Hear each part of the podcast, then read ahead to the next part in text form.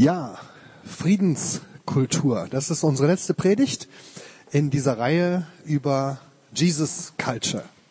Jesus Kultur. Das ist eine Reihe, in der wir darüber gesprochen haben, wie wir als Christen Jesus gemäß leben können und wie wir in unserem Leben der Lebenskultur von Jesus mehr Raum geben können. Und heute geht es also um die Suche nach einer Kultur des Friedens. Svenja hat es eben schon gesagt, das Friedensthema ist sowas wie das Jahresthema. Es gibt ja immer so eine Jahreslosung und die heißt dieses Jahr, suchet Frieden und jagt ihm nach. Sehr aktiv, Frieden suchen. Und ich glaube, wenn ich jetzt hier eine Umfrage machen würde, dann wäre das für die meisten von euch deswegen auch nichts Neues, dass Christen für den Frieden sind und dass Christen sich für den Frieden einsetzen. Das ist wahrscheinlich keine Überraschung. Die Suche nach dem Frieden ist eigentlich ein Grundthema, das sich durch die ganze Bibel durchzieht. Ein paar Bibelstellen habe ich euch am Anfang mal mitgebracht. Gott selbst wird in der Bibel ein Gott des Friedens genannt. 1. Thessalonicher 5, Vers 23. Und bei den Propheten im Alten Testament, bei Jesaja wird angekündigt, ein großer König, der geboren wird, der Messias, und er wird genannt Friedensfürst. Jesaja 9, Vers 5. Und vielleicht kennt ihr das aus der Weihnachtsgeschichte, als Jesus geboren ist, da erscheinen die Engel bei den Hirten und was singen sie? Ehre sei Gott in der Höhe und Frieden auf Erden den Menschen. Als Jesus öffentlich auftritt, seine erste große Rede hält, die sogenannte Bergpredigt, vielleicht die berühmteste Rede der Welt, heißt es gleich am Anfang, selig sind die Friedensmacher, denn sie werden Kinder Gottes heißen. Und nachdem Jesus ans Kreuz gegangen ist, um den Unfrieden dieser Welt zu tragen und zu erleiden, und gestorben und begraben wurde und dann auferstanden ist, war das Erste, was er seinen Jüngern sagte, als er ihnen wieder begegnet, Friede sei mit euch. Und so seht ihr, dass das wirklich ein großes Thema Gottes ist. Jetzt ist ja die spannende Frage, woran denkst du eigentlich so, wenn du das Wort Frieden hörst? Man hat da ja so seine Bilder im Kopf. Vielleicht denkst du an sowas. So, ja, irgendwie ein Ort des Friedens, wo du ganz für dich bist, dass alles ruhig ist und du fernab vom Getümmel dieser Welt bist. Dein persönlicher Seelenfrieden. Vielleicht denkst du auch an ganz, ganz was anderes. Sowas. so, den glitschigen Familienfrieden, wo man denkt, bloß Frieden halten, unter, un, untergründig brodelt es vielleicht, aber alle machen gute Miene zum bösen Spiel. Vielleicht denkst du aber auch an sowas die großen Friedensdemos, der Einsatz für den globalen Frieden, ähm, Proteste gegen eine Kultur des Krieges, die unsere Welt so oft prägt.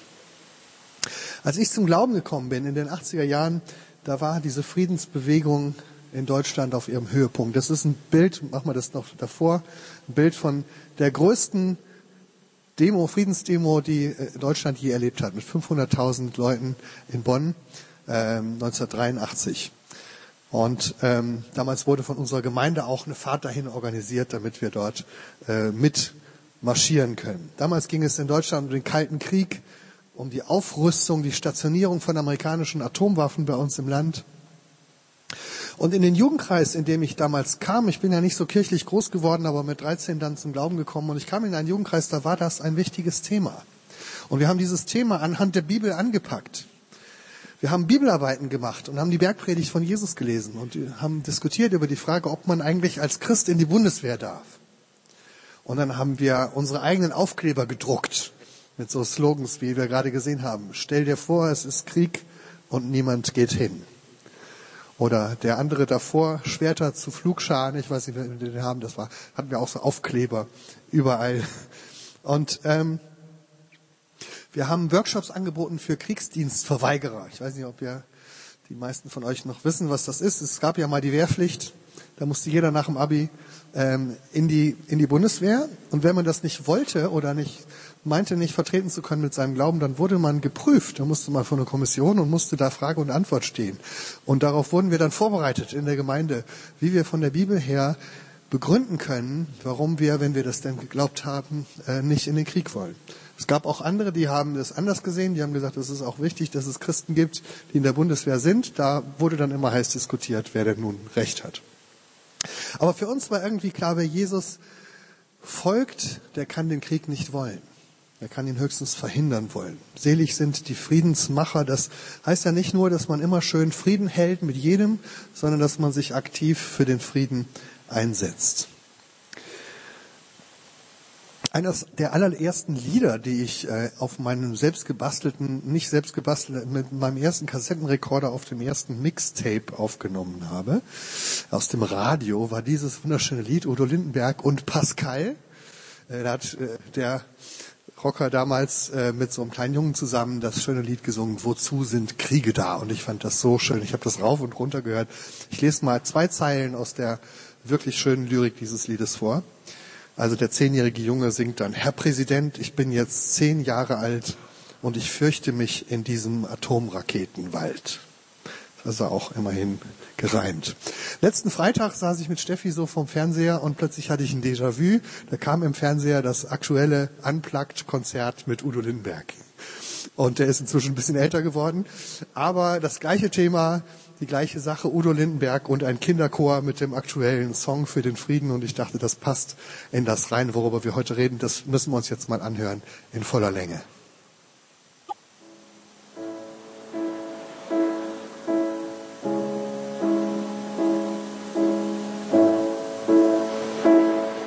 Artikel 3. Niemand darf wegen seines Geschlechts, seiner Abstammung, seiner Rasse, seiner Sprache, seiner Heimat und Herkunft, seines Glaubens, seiner religiösen oder politischen Anschauungen oder seiner sexuellen Orientierung benachteiligt oder bevorzugt werden.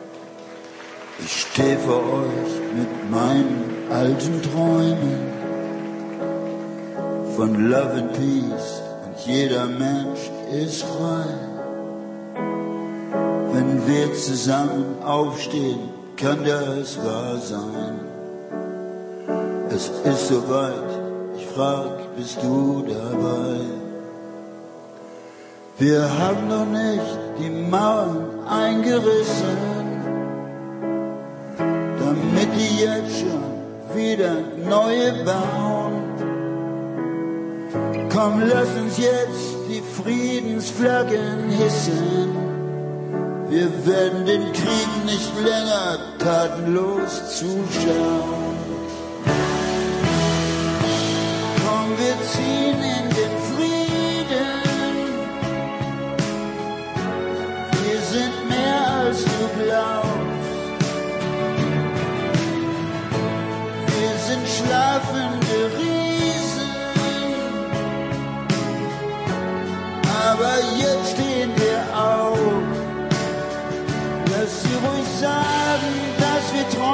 Sind. Am Ende werden wir gewinnen. Wir lassen diese Welt nicht untergehen. Komm, wir ziehen in den Frieden. Artikel 1. Alle Menschen sind frei und gleich am Würde und Rechten geboren. Sie sollen einander im Geiste der Brüderlichkeit begegnen. Wir sind doch alle Blutsschwestern und Brüder. Wir sind eine große Menschenfamily. Wir brauchen keine machtgeilen Idioten mit ihrem Schmiergeld von der Waffenindustrie. Ich hör John Lennon singen, give peace a chance. Und es klingt wie ein Vermächtnis aus dem All das Weltgewissen endlich aufwacht. Denn es ist fünf Sekunden vor dem großen Knall.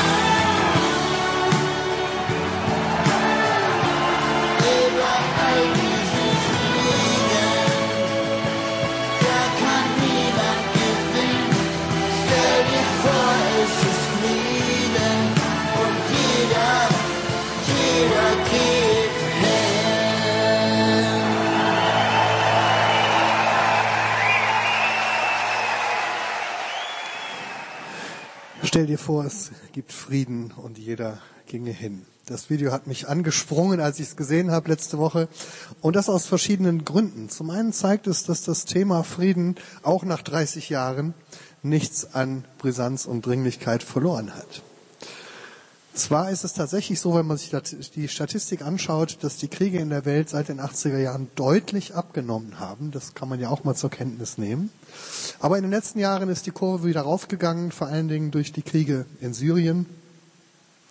Und Friedenskultur wird immer noch dringend gebraucht in dieser Welt. Und ich bin auch nach 30 Jahren als Christ immer noch davon überzeugt, dass wir von Gott her einen Auftrag haben, den Frieden zu suchen, auch auf der globalen Ebene den Frieden in der Welt. Aber das Zweite, was mir so ein Video in mir auslöst, ist auch die Erkenntnis, wie schnell es passieren kann, dass man aus so einem so wichtigen Thema irgendwie ein kitschiges Klischee macht. Einen netten Beitrag für die Unterhaltungsindustrie, der dann allen gefällt und alle mitklatschen, aber niemanden wirklich verändert. Natürlich sind wir alle für den Frieden. Ich weiß nicht, wer von euch jetzt die Hand heben würde, wenn ich sagen würde, wer ist denn für den Krieg? Und es kostet ja auch heute, zumindest uns hier in Deutschland, nicht mehr so viel, für den Frieden zu sein und gegen den Krieg. Ich habe äh, bei allen Wahlen, wo ich bisher mitgewählt habe, noch keine Partei gesehen, die in ihrem Programm geschrieben hätte, wir sind für den Krieg. Ja, irgendwie ist jeder für den Frieden. Klar, man streitet dann über den richtigen Weg. Und da geht dann die Parteipolitik los. Wie genau kommen wir denn dahin? Da gibt es manche, die haben sehr schrille Programme, manche haben sehr pragmatische und realistische Programme. Und jeder wirft dem anderen vor, du bist ja gar nicht wirklich für den Frieden. Wegen dir haben wir doch den ganzen Salat. Wegen dir haben wir den Krieg. Du tust ja nur so, als wärst du für den Frieden. Und ruckzuck bekämpft man sich von Partei zu Partei im Namen des Friedens. Und ich glaube, ich sehe auch ein bisschen für uns als Christen die Gefahr, dass wir da in das gleiche Horn hineinstoßen. Und ich habe mich gefragt, was haben wir denn als Christen zu sagen, was nicht auch schon alle anderen sagen? Manchmal denke ich, wir hängen uns als Christen so allzu schnell an die großen gesellschaftlichen Themen dran, die irgendwie jeder wichtig findet und jeder gut findet, nur um dann das zu sagen, was alle anderen auch schon sagen. So wichtig und richtig das ja oft ist. Aber was ist damit gewonnen? Außer dass uns die anderen vielleicht anerkennend auf die Schulter klopfen und sagen, schön, dass ihr das auch so seht. Wenn wir als Christen nur noch das sagen, was alle anderen sowieso auch sagen und gut finden, dann sind wir am Ende nicht mehr das, was Jesus meint, wenn er sagt, wir sind das Salz in der Suppe. Dann sind wir eigentlich nur noch Teil der großen Suppe. Und deswegen ist für mich immer die spannende Frage, was finden wir denn bei Jesus noch Besonderes? Was ist denn das, was Jesus zu der Frage zu sagen hat? Was ist denn jetzt das Salz und das Licht? Das wir bringen als Jünger von Jesus. Und mir sind da zwei Sachen aufgefallen bei Jesus, die ein bisschen gegen den allgemeinen Strich gehen. Und die beiden würde ich euch gerne jetzt noch mitteilen.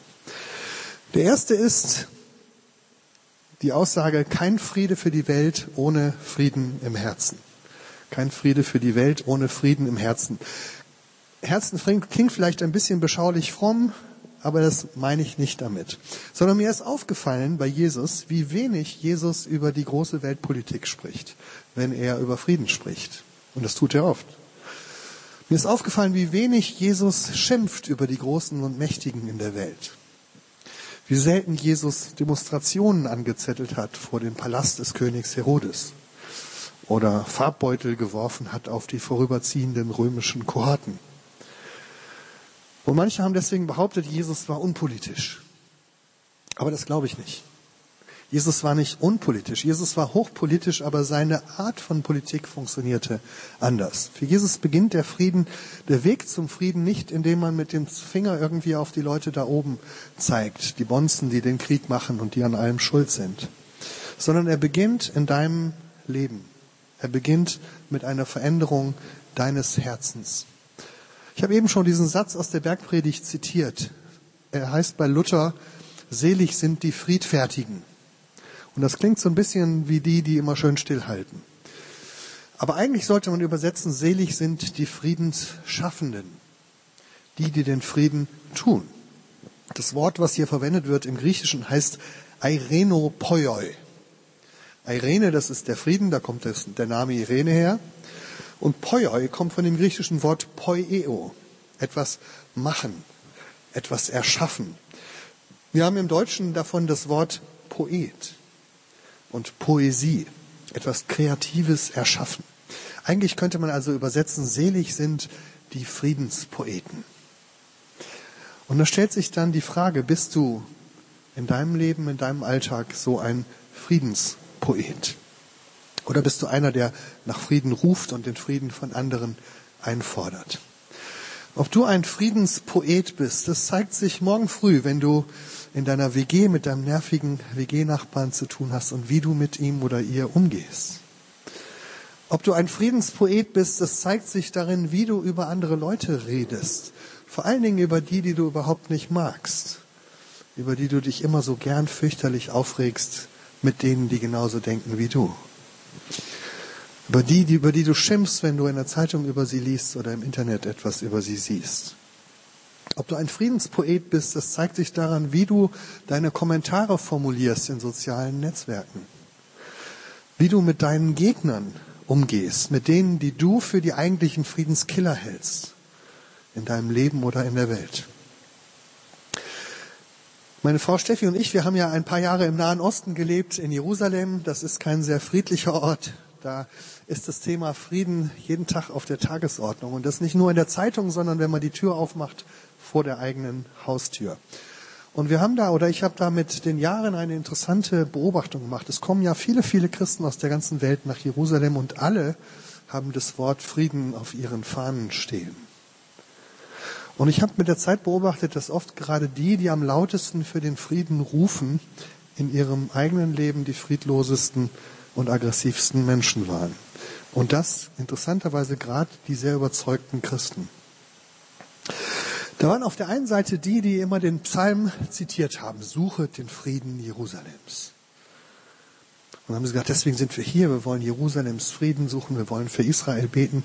Aber die Art, wie sie den Frieden gesucht haben, war, dass sie für die eine Seite des Konfliktes eingetreten sind, für Israel, und damit gegen die Araber und gegen die Muslime. Und dann hat man von diesen überzeugten und sehr frommen Christen oft die schlimmsten Hasstiraden gehört und Wutausbrüche über die scheiß Moslems, die alle Terroristen sind und alle Lügner und alle Diener des Teufels, die man am besten aus dem Land vertreiben sollte, weil dann wäre ja endlich Frieden. Und dann gab es auf der anderen Seite auch die Friedensaktivisten, die sich eingesetzt haben für das unterdrückte palästinensische Volk und deren Rhetorik oft genauso erfüllt war von Hass und von Unfrieden. Die über die scheiß Juden geschimpft haben, die sich benehmen wie Nazis. Und auch hier war die Friedenslösung oft nur die, dass die Gegner endlich verschwinden und das Land verlassen. Beide Seiten waren überzeugt davon, im Namen Jesu zu sprechen. Und wir haben oft den Eindruck gehabt, dass gerade die vielen Christen, die ins Land kommen, um den Frieden zu suchen, das Land noch unfriedlicher machen, indem sie zur Verschärfung des Konflikts beitragen. Weil es so viele gab, die für den Frieden gekämpft haben mit allen Mitteln, aber so wenige, die bereit waren, in ihrem eigenen Leben Versöhnung und Frieden zu leben. Und den Frieden zu suchen mit den anderen, mit denen auf der anderen Seite der Mauer oder des Stacheldrahtzauns. Und ich bin in der Zeit sehr nachdenklich geworden über die Frage, wie denn Frieden funktioniert. Und mir ist klar geworden, warum bei Jesus der Friede eben nicht irgendwo da oben anfängt, sondern bei dir in deinem Herzen, in deinem Denken, in deinem Reden. Weil die Friedenspoesie von Jesus nämlich so aussieht. Liebet eure Feinde, tut denen Gutes, die euch hassen. Segnet die, die euch fluchen. Und jetzt wäre die spannende Frage, wie oft tust du das in deiner Gebetszeit? Die Arschlöcher segnen. Die Dumpfbacken und die Vollpfosten um dich herum. Mal ganz aktiv deine Liebe zu zeigen. Ist das Teil deiner Alltagskultur? Vielleicht machen wir jetzt mal eine kleine Gedankenübung. Kannst mal die Augen schließen und an jemanden denken, den du wirklich überhaupt nicht leiden kannst. Vielleicht hat er dir persönlich was getan oder sie oder dir gefällt seine Politik nicht oder ihre. Du findest seine Einstellung total furchtbar zu irgendwelchen Fragen. Jemand, mit dem du gerne und oft streitest oder streiten würdest, wenn ihr euch kennen würdet. Okay, hast jemand im Kopf? Und jetzt nimm dir einen Moment Zeit, diese Person zu segnen.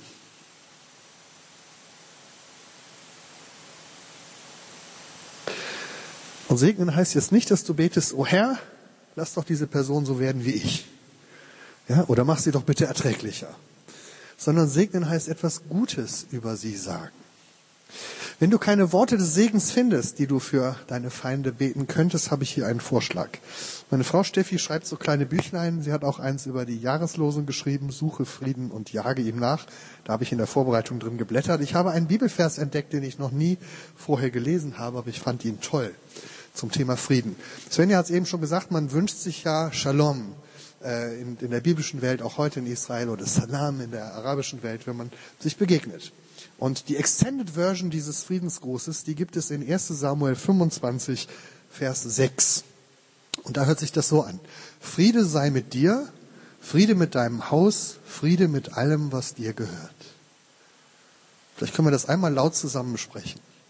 Friede sei mit dir, Friede mit deinem Haus, Friede mit allem, was dir gehört. Und jetzt denkst du nochmal an diese Person, die du überhaupt nicht leiden kannst und sagst dir das von ganzem Herzen laut zu. Wir sagen es nochmal zusammen. Friede sei mit dir. Friede mit deinem Haus. Friede mit allem, was dir gehört. Okay, das wäre die Kultur eines Friedenspoeten. Vielleicht denkst du da in den nächsten Tagen mal dran, wenn du in den nächsten Streit reinrutscht, in den nächsten Konflikt, der sich nicht vermeiden lässt. Das war also jetzt meine erste Beobachtung zur Friedenspoesie von Jesus. Jetzt denkt ihr, oh Schreck, die zweite dauert auch noch lange. Nein, ist aber nicht so. Kein Frieden für die Welt ohne Frieden im Herzen. Für die zweite habe ich noch zwei Minuten. Ich versuche mich kurz zu fassen. Aber die zweite ist auch sehr wichtig. Sie heißt, kein Frieden für die Welt ohne Frieden mit Gott. Und auch da denkst du vielleicht, das ist ein bisschen kitschig, das hätte ich natürlich in der Kirche erwartet. Klingt ein bisschen abgedroschen, aber ich bin trotzdem zutiefst davon überzeugt. Ich sehe, dass durch die ganze Bibel hindurch das Frieden nicht etwas ist, was wir erschaffen können, sondern etwas, was Gott hineinbringt in die Welt von außen, weil es größer ist als diese Welt. Klar, wir sollen Friedenspoeten sein, aber ihr kennt es vielleicht, wenn ihr Poeten seid oder welche kennt. Poeten leben von guten Ideen von Inspiration. Und das Spannende ist, gute Ideen kann man sich nicht selbst machen. Die müssen von außen kommen. Und ich bin überzeugt, dass die tiefste Quelle des Unfriedens und der Unversöhnlichkeit in unserer Welt darin liegt, dass wir selbst Unfrieden in unserem Herzen tragen. Dass wir unversöhnt sind mit uns selbst und mit Gott. Und aus dieser Haltung der Rebellion und der Unzufriedenheit meinen wir, dass wir jetzt unser Recht erkämpfen müssen, dass wir einfordern müssen, was uns zusteht, dass wir den anderen aus dem Weg räumen müssen, der unserem Frieden im Weg steht. Und damit beginnt dieser Kreislauf des Unfriedens. Und deswegen glaube ich, dass der allererste Schritt zum Frieden, der ist, dass du Gott in deinem Herzen Raum gibst, diesen Gott des Friedens. Ich habe das eben schon gesagt, als Jesus am Kreuz gestorben war und begraben war, da schien es einen Moment so, als ob alle Mächte des Todes und des Hasses und der Rebellion gegen Gott gesiegt hätten über den Gott des Friedens. Und die Jünger haben sich an dem Abend in einem Raum getroffen, enttäuscht, verschüchtert, voller Angst, entmutigt. Und plötzlich tritt Jesus hinein in den Raum und der Raum wird erfüllt von Frieden. Jesus der Auferstandene. Und er blies sie an mit dem Atem des Lebens. So wie Gott am Anfang der Welt Leben in den Menschen hineingehaucht hat. Und Jesus sagte, Friede sei mit euch. So wie mich mein Vater sandte, so sende ich euch. Und ich glaube, dass ist so, wenn du dich erfüllen lässt von diesem Frieden Gottes, den Jesus dir geben will, dann kannst du Friedenspoet oder Poetin in deinem Leben sein. Vielleicht erinnerst du dich noch an die Liedzeile, die wir eben gehört haben. Komm, wir ziehen in den Frieden. Komm, wir ziehen in den Frieden. Wir sind schlafende Riesen, aber jetzt stehen wir auf. Und ich lade dich ein, dass ihr jetzt mal aufsteht und dass wir gemeinsam in den Frieden ziehen, dass wir dahin gehen, wo der Friede seinen Ursprung hat, nämlich die Gegenwart Gottes. Er, der der Frieden ist, der Frieden macht. Ich möchte euch diesen Frieden gerne zusprechen. Vielleicht atmet ihr noch einmal tief ein, so wie als Gott, als ob Gott euch seinen Frieden einhaucht. Und dann lasst euch das zusprechen. Und der Friede Gottes, der höher ist als alle Vernunft, der bewahre eure Herzen und Sinne in Christus Jesus. Amen.